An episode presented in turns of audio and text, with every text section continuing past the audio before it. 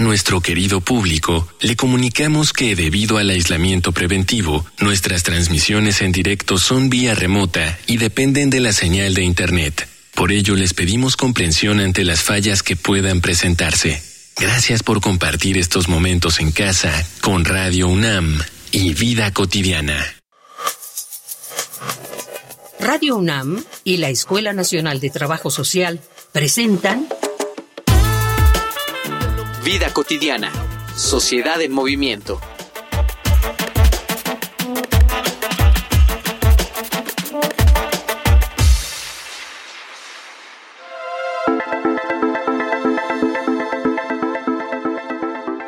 ¿Para quién está hecho el mundo? Puedes hacerte esta pregunta en tu día a día si tan solo imaginas que tus circunstancias son distintas. Por ejemplo, ¿cómo hubiera cambiado tu día si estuvieras en silla de ruedas? O si tuvieras una discapacidad auditiva. Ahora bien, ¿cómo sería tu vida si no hablaras el idioma que la mayoría hablan, incluso en tu propio país? ¿Sentirías que el mundo está hecho para ti? ¿Qué es justo? La comunicación es una necesidad fundamental para socializar, y todos entendemos que existe la diversidad de lenguas, pero ¿hacemos algo para que esta diversidad no se convierta en disparidad o desventaja? Habría que cuestionarnos cuántas de las tareas de nuestra vida cotidiana, de las oportunidades allá afuera, están disponibles de igual forma para, por ejemplo, los hablantes de lenguas indígenas. Hoy, en Vida Cotidiana, Sociedad en Movimiento, hablaremos sobre reconocimiento de la diversidad lingüística e inclusión social, con el etnólogo José Manuel del Val Blanco, director del Programa Universitario de Estudios de la Diversidad Cultural y la Interculturalidad.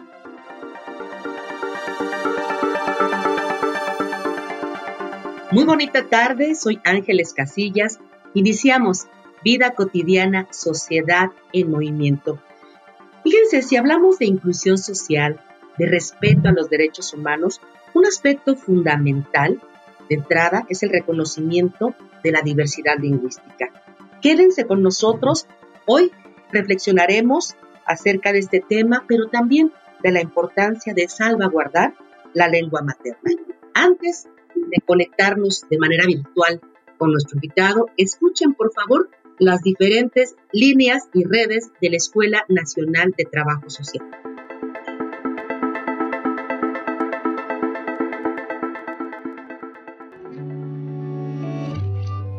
Facebook, Escuela Nacional de Trabajo Social, ENTS, UNAM. Twitter, arroba ENTS, UNAM Oficial. Instagram, ENTS UNAM Oficial.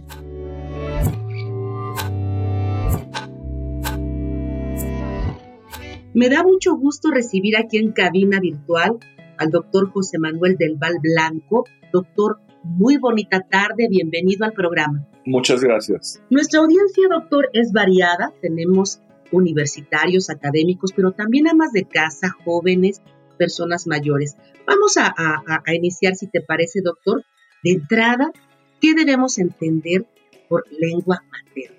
Por lengua materna debemos entender la lengua que los habitantes de un territorio determinado tienen en su haber, en su capital humano como grupo, una lengua que es, es, es eh, esencial para su construcción como ser humano y para su comprensión del mundo y de todo. Entonces, eh, eso es una lengua, ¿no? Materna. ¿Por qué es tan importante conmemorar un día y día internacional de la lengua materna? ¿Qué compromisos y qué implica esta conmemoración, doctor? A mí me preocupan mucho los días dedicados a algo, porque eh, en general eh, lo que se recuerdan los días es que nos olvidamos el resto de los días del tema y entonces eh, creemos que dedicando un día, conmemorando un día, vamos a, avanzar en, la comprensión de lo que hay que hacer efectivamente. Yo tengo mis dudas al respecto, pero pues es importante, sí, porque el problema de las lenguas en México es de enorme envergadura, ¿no? O sea, porque no hemos ni siquiera comprendido adecuadamente cuál es la plurilingüismo de México y qué, qué implicaciones tiene en todos los órdenes de la realidad. Y al mismo tiempo, qué implicaciones tiene la lengua en, el territorio eh, eh, para que nos demos cuenta, digamos, de, de ese capital de, una cultura que es una lengua que está referida a un territorio concreto y, y que en México, en muchos casos, no, no, hay un apoyo significativo para su desarrollo. Evidente, no solo no hay un apoyo, sino que se, se elude eh, su, su, reconocimiento, se impide su, su, su, propio desarrollo efectivamente por eso, por, por, por, por tratar de acotarlo exclusivamente a ciertos grupos y a ciertos a, ciertos niveles de, la, educación, ¿no? En ese sentido y en un país plurilingüístico tiene que estar preparado para educar a su población, a toda su población, en las diversas lenguas de los territorios. ¿Qué quiero decir con esto? Que donde se habla en maya, pues todo, todos tienen que hablar en maya, ¿no? Y se debe educar de primaria, secundaria, preparatoria, universidad maya y, y, y todo y el español también, eso no importa, eso es, eso es, eso es parte de, del carácter nacional de, de, México. El, español, entonces en todos lados vamos a utilizar el español, por supuesto, pero tendríamos que tener un, un, una reflexión y un trabajo sistemático de ampliar el conocimiento de las lenguas de los territorios a toda la población, en todos los territorios, ¿no? Efectivamente, entonces es un reto enorme. Si este día de la lengua nos, nos permite darnos cuenta del reto, pues es, es, importante que, que, se haga, se trabaje esto. Ya tú bien lo señalabas, doctor, es, no es dedicarle un solo día, es, un reto que tenemos desde hace mucho tiempo. Y algo, algo que me parece fundamental es poderle transmitir a nuestra audiencia y cuando hablamos de lenguas, no solamente hablamos de formas de comunicación, ya tú lo decías por ahí, hay todo una eh, eh, implicado de identidad, de educación, de desarrollo, y me parece, doctor, no sé, salvo tu mejor opinión, que la sociedad en general no estamos sensibilizados acerca de la importancia de preservar estas, estas lenguas. Coincido plenamente con eso. nuestra sociedad no está todavía clara en, ese terreno. Por ejemplo, tenemos el caso del Valle de México. O sea, todo, todo está nombrado en náhuatl. Todos los territorios, los, lugares, la, la, la, la, comida, los, los, la biología, las plantas, en fin, todo está. Y no nos enseñan el náhuatl a, los habitantes del Valle de, de, ¿no? Eh, es decir, ¿qué pasa con nosotros? Que estamos en, un, eh, en una situación en que toda la, etimología de nuestro, de, nuestro territorio está en una lengua que desconocemos y que es el náhuatl. Que, se, no, el náhuatl es milpaltas, uchimilco, así, no, no, no, está en todos lados, efectivamente, esa lengua. Entonces, deberían enseñarnos a, todos los habitantes de México el, el, náhuatl, porque aparte, no solo va lo que usted mencionó, que no es solo una forma de comunicación, es, un, es una forma de comprensión de la vida, de comprensión del, mundo, del, universo. Y, es muy complejo, porque, por, por ejemplo, en, digamos, cuando uno va a ver la, la, conquista de los pueblos originarios, de, de, la zona maya, ¿no?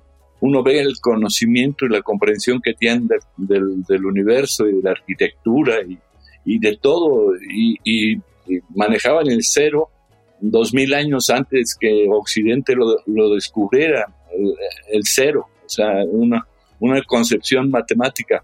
¿Y por qué? ¿Y, ¿Y en qué lengua está hecho todo eso? Pues en maya, O sea que el poder, la potencia de, una lengua es enorme.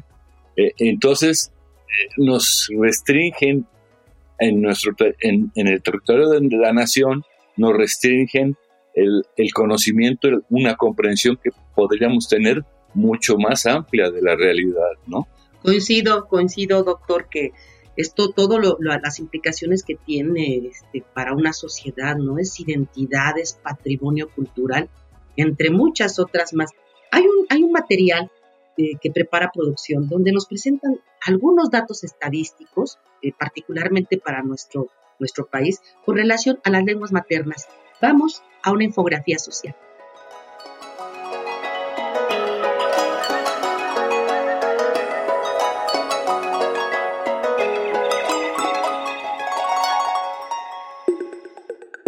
Infografía social.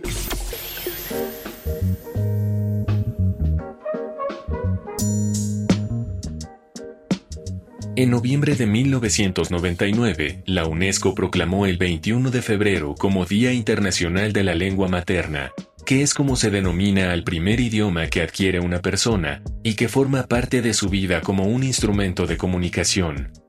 Esta conmemoración tiene el objetivo de promover el multilingüismo y la diversidad cultural como una de las formas más efectivas de fomentar la inclusión. La UNESCO considera que la educación basada en la primera lengua debe empezar desde los primeros años de escolaridad, ya que la atención y la educación de la primera infancia son el fundamento del aprendizaje. Las lenguas son el instrumento de mayor alcance para la preservación y el desarrollo de nuestro patrimonio cultural, por lo que toda iniciativa para promover la difusión de las lenguas maternas sirve no solo para incentivar la diversidad lingüística y la educación multilingüe, sino también para crear mayor conciencia sobre las tradiciones lingüísticas y culturales del mundo. Sin embargo, a causa de los procesos de globalización, sobre muchas lenguas se cierne la amenaza de extinguirse. Según cifras de la UNESCO, cada dos semanas desaparece una lengua y se lleva consigo todo un patrimonio cultural e intelectual. Al menos el 43% de las 6.000 lenguas que se estima se hablan en el mundo están en peligro de extinción. El Censo de Población y Vivienda 2020 indica que la población de 3 años y más hablante de alguna lengua indígena es de 7.364.645 personas, es decir, 6.1% de la población total, lo que significa que este grupo demográfico disminuyó respecto de 2010, cuando conformaban 6.6% del total de la población. La Comisión Nacional para el Conocimiento y Uso de la Biodiversidad señala que México reúne entre 59 a 291 lenguas indígenas en 68 agrupaciones dentro de las 11 familias lingüísticas indígenas, aunque se han reconocido 364 variantes lingüísticas que deben ser consideradas propiamente como lenguas. De las 7.000 lenguas maternas que existen en el mundo, 28 son habladas por más de 50 millones de personas, y al menos un 43% de ellas están en peligro de desaparecer. Este 2022, el empoderamiento de los hablantes de las lenguas indígenas será el tema con que iniciará el Decenio Internacional de las Lenguas Indígenas 2022-2032, proclamado por la Asamblea General de la ONU.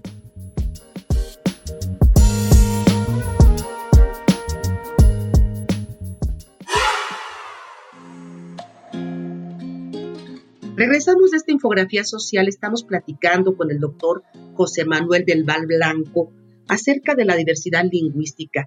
Él ya nos comentaba antes del segmento de, la infografía que hay una necesidad imperiosa, doctor, y me parece que no se ha dado todavía con, con, los ánimos que quisiéramos, de repensar las políticas educativas, las prácticas educativas, que verdaderamente no están enfocadas para el rescate de estas lenguas, ¿cierto? Correcto, completamente. Es el, uno de los problemas enormes que tenemos, pero que lo que necesitamos es que la sociedad sea capaz de, de, comprenderlo para exigir, ¿no?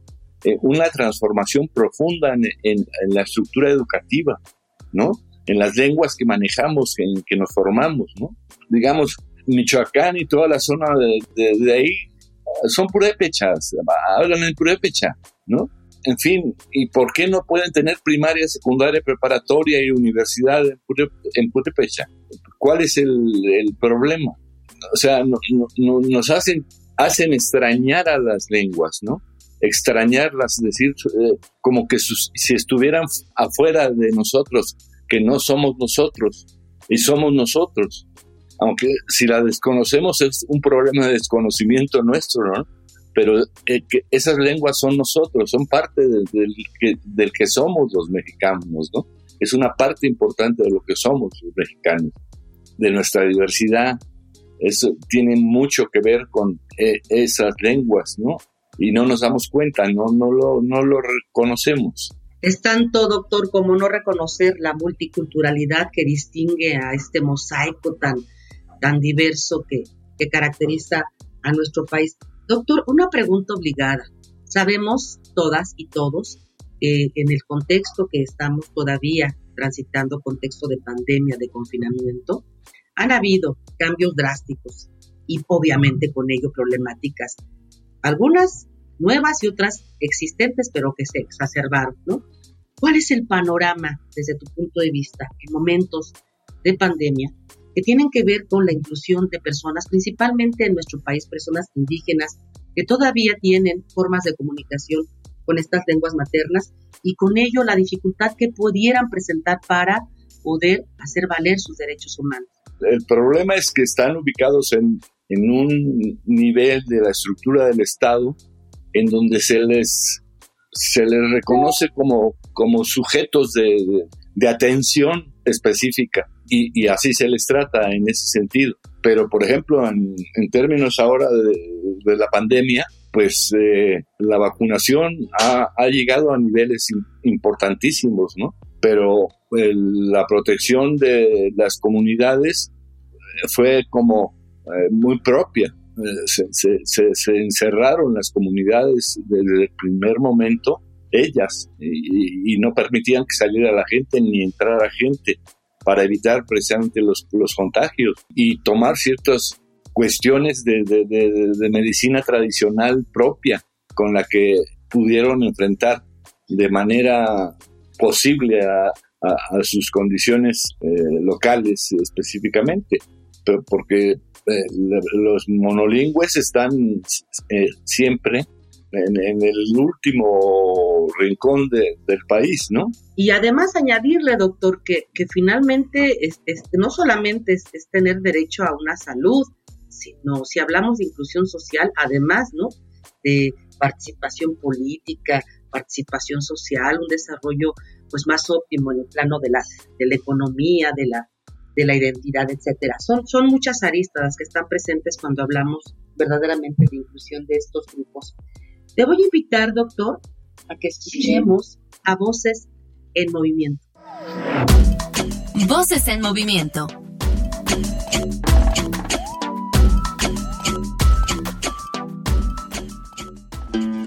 Taxabini, eh, Jenny Kua, Jenny Ku, Menanina de López García, Miñaño Sabi, Hola, mucho gusto. Soy Nadia López García, también conocida como Nadia Ñusabi. Me da una enorme alegría poder platicar hoy con ustedes. Escribo poesía en Tunsabi y en español. Un poco la literatura en nuestro país siempre que pensemos en literatura mexicana se piensa en lo que se ha escrito en español y poco pensamos en todo lo que se ha escrito en los otros idiomas indígenas que también habitan en este territorio. Entonces, primeramente para mí escribir en mi idioma tiene que ver con un acto bastante político de poder decir, a pesar de que no tenemos los espacios tan libres para poder transitar con nuestro idioma, lo estamos intentando hacer. El segundo punto que tiene que ver de la importancia de por qué escribo en Mixteco o en Tunsabi es también por una cuestión identitaria, porque creo que si es la lengua en la que pienso y en la que conozco el mundo, también tendría que ser la lengua en la que narro este mundo. Entonces, creo que esas son las dos características por las que yo escribo en mi idioma.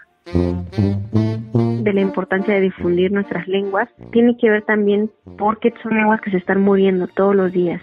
Cada vez que hay un censo, el número de hablantes baja considerablemente y tiene que ver porque mucha gente hemos crecido con una idea que ha venido de fuera que tiene que ver con que si somos hablantes de una lengua indígena, pues quizá no estamos tan civilizados o, o es mejor que seamos bilingües en una lengua extranjera y no en nuestros idiomas pues nativos. Entonces, la importancia tiene que ver con eso, con que luchemos contra ese racismo y discriminación y también fortalezcamos las propias identidades pues de quienes por años hemos sido digamos combatidos por ser hablantes de otro idioma que no es un idioma extranjero sino un idioma nativo.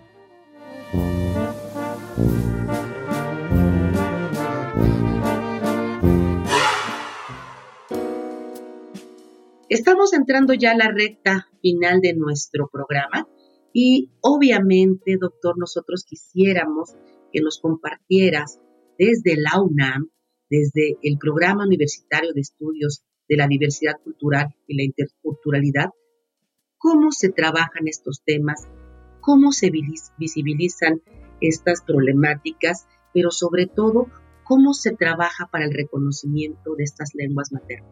Es complejo, por ejemplo. ahorita hay una propuesta para que el Instituto Nacional de las Lenguas Indígenas se, funda con el Instituto de los Pueblos Indígenas de México. Y eso lo que significaría es prácticamente dar un paso atrás con respecto a el trabajo que se ha hecho en el Instituto Nacional de las Lenguas Indígenas en la comprensión de, de las lenguas en su clasificación, en su caracterización y en la creación de traductores y un montón de, actividades lingüísticas que requieren de un conjunto de especialistas, ¿no? dedicados exclusivamente a eso. Al fundirlos, si se los funden con el Instituto Nacional Indigenista, vamos a tener un problema de pérdida de comprensión del asunto y menos eh, posibilidades del desarrollo de la diversidad cultural de México, que es un poco la preocupación nuestra permanente en ese sentido, ¿no? Por ejemplo, nos costó mucho trabajo porque hace 15 años, 10 años, empezamos a trabajar con los pueblos negros de México. ¿Y qué pasó? Que el Instituto Nacional de Estadística dijo que en México no había negros, entonces que no se iban a incorporar en el censo. Entonces tuvimos que hacer un montón de trabajos con la gente, etcétera, etcétera, para que al final se reconociera la presencia de los pueblos negros en México, ¿no? Con, características semejantes a los pueblos indígenas, pero específicas, ¿no? En, ese sentido, Entonces, hace 10 años en nuestra historia, ni siquiera en la historia de México, está entendido la importancia fundamental que han tenido los pueblos negros desde el principio, ¿no? Desde hace 500 años, ¿no? En, la composición de, lo que somos los mexicanos, ¿no? Del impacto que ha tenido. Bueno, pues cualquier mexicano que tenga el pelo chino, pues tiene un pariente negro, ¿no? O sea, e, es así de importante el peso específico. Ya en el último censo que se hizo, salió la cifra y hay aproximadamente dos y medio millones de, negros en México, ¿no? En todo el país, no solo en Veracruz y Oaxaca, sino por todo el país. Hay una cantidad importantísima de miembros de los pueblos negros que aportan a la cultura mexicana y han aportado a la cultura mexicana muchas cosas que no sabemos, pero que este desconocimiento un poco, entonces lo que, lo que hace el programa es tratar de, poner en, en, la luz los, los campos de, la diversidad que no estamos desarrollando ¿no? En, nuestro país, ¿no? y que es patrimonio, y que es una pérdida de patrimonio y es una pérdida de capacidad de comprensión y de desarrollo y de educación de los mexicanos en general, ¿no? No solo para los pueblos, sino para toda la población en general. Por supuesto. Fíjate, doctor, que esto que tú nos señalas me parece fundamental, ¿no? El programa lo que hace, entre muchas otras cosas, pero podemos eh, eh, resumirlo así, es esta parte de visibilizar los campos de la diversidad. Creo que todavía tenemos muchos retos, pero también hay que reconocer, por ejemplo, eh, fíjate que desde la experiencia de la Escuela Nacional de Trabajo Social en este nuevo plan de estudios que se aprobó en 2019, hace dos años.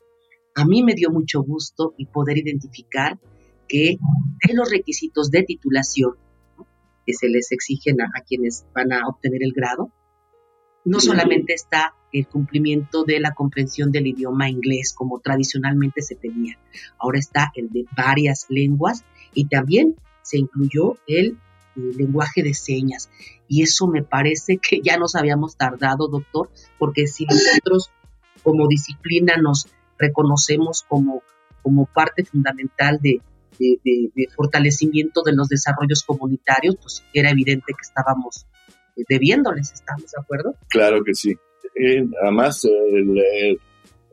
nosotros eh, colaboramos con, trabajo social precisamente con los cursos de náhuatl, ¿no? Para que tengan los, la posibilidad, los que van a trabajar a, a regiones de náhuatl, pues tengan por lo menos rudimentos de, la lengua náhuatl para que puedan tener un, trabajo serio y profundo, ¿no? Doctor, nos quedamos con, con esta, esta última aportación que tú nos haces, ¿no? De la necesidad de, incluir, de repensar nuestros planes de estudio, de repensar nuestras estrategias, ¿no? Pero sobre todo, de hacer un cambio verdaderamente en las políticas públicas y algo que me gustó mucho cuando señalabas, hace falta sensibilizarnos como sociedad acerca de la importancia de esta diversidad lingüística y, de todo lo que con ello está presente. Yo quiero agradecerte a nombre de la Escuela Nacional de Trabajo Social, doctor, el que hayas compartido con nosotros estos minutos de nuestro programa. Vamos a tomar esta, este consejo que tú nos señalabas, no solamente dedicar un día, sino tener un compromiso permanente. Así lo vamos a hacer. Y bueno, pues eh, te pido que me acompañes también a agradecer a quienes hacen posible en producción el que este programa salga al aire cada, cada viernes. Por supuesto, agradezco a Radio UNAM, a la ENS en general por las facilidades. En la producción, Ivonne Gallardo. En la información, Carolina Cortés, Carla Angélica Tobar. La coordinación del maestro Efraín Reyes Romero.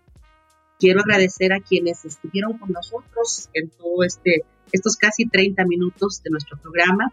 Yo confío que podamos coincidir en nuestra siguiente emisión. Soy Ángeles Casillas, me despido no sin antes deseándoles un excelente fin de semana. Vida cotidiana, sociedad en movimiento. Es una coproducción entre Radio UNAM y la Escuela Nacional de Trabajo Social.